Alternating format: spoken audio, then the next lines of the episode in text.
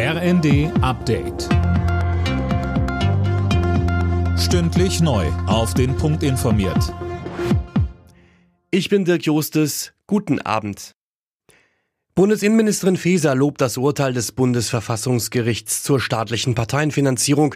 Die Richter hatten entschieden, dass rechtsextremistische Parteien keinen Anspruch auf Staatsgelder haben. Mit dem Urteil wird der NPD-Nachfolger die Heimat für sechs Jahre von der Parteienfinanzierung ausgeschlossen. Bayerns Ministerpräsident Söder sagt im ersten, dieses Urteil ermöglicht unterhalb der Schwelle eines Verbotsverfahrens, was sehr kompliziert und schwierig ist, Möglichkeiten der Einschränkung. Dies kann auch eine Blaupause für die AfD sein. Wer normalerweise mit dem Zug zur Arbeit fährt, muss gerade umplanen. Ab zwei Uhr wird der Personenverkehr der Deutschen Bahn bestreikt. Seit dem Abend wird schon im Güterverkehr gestreikt. Sechs Tage geht der Ausstand diesmal und zwar bis Montag.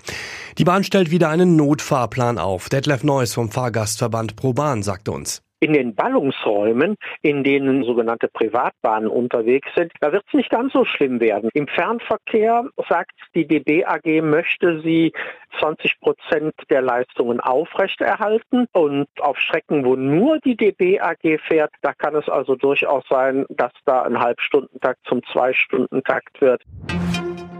Das türkische Parlament hat mit großer Mehrheit für eine Aufnahme Schwedens in die NATO gestimmt. Damit ist das nordeuropäische Land nach fast zweijährigen Verhandlungen zwischen Ankara und Stockholm seinem Beitritt in das Verteidigungsbündnis einen großen Schritt näher gekommen.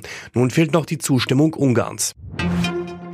Die deutsche Schauspielerin Sandra Hüller hat eine Oscar-Nominierung für ihre Rolle in Anatomie eines Falls bekommen.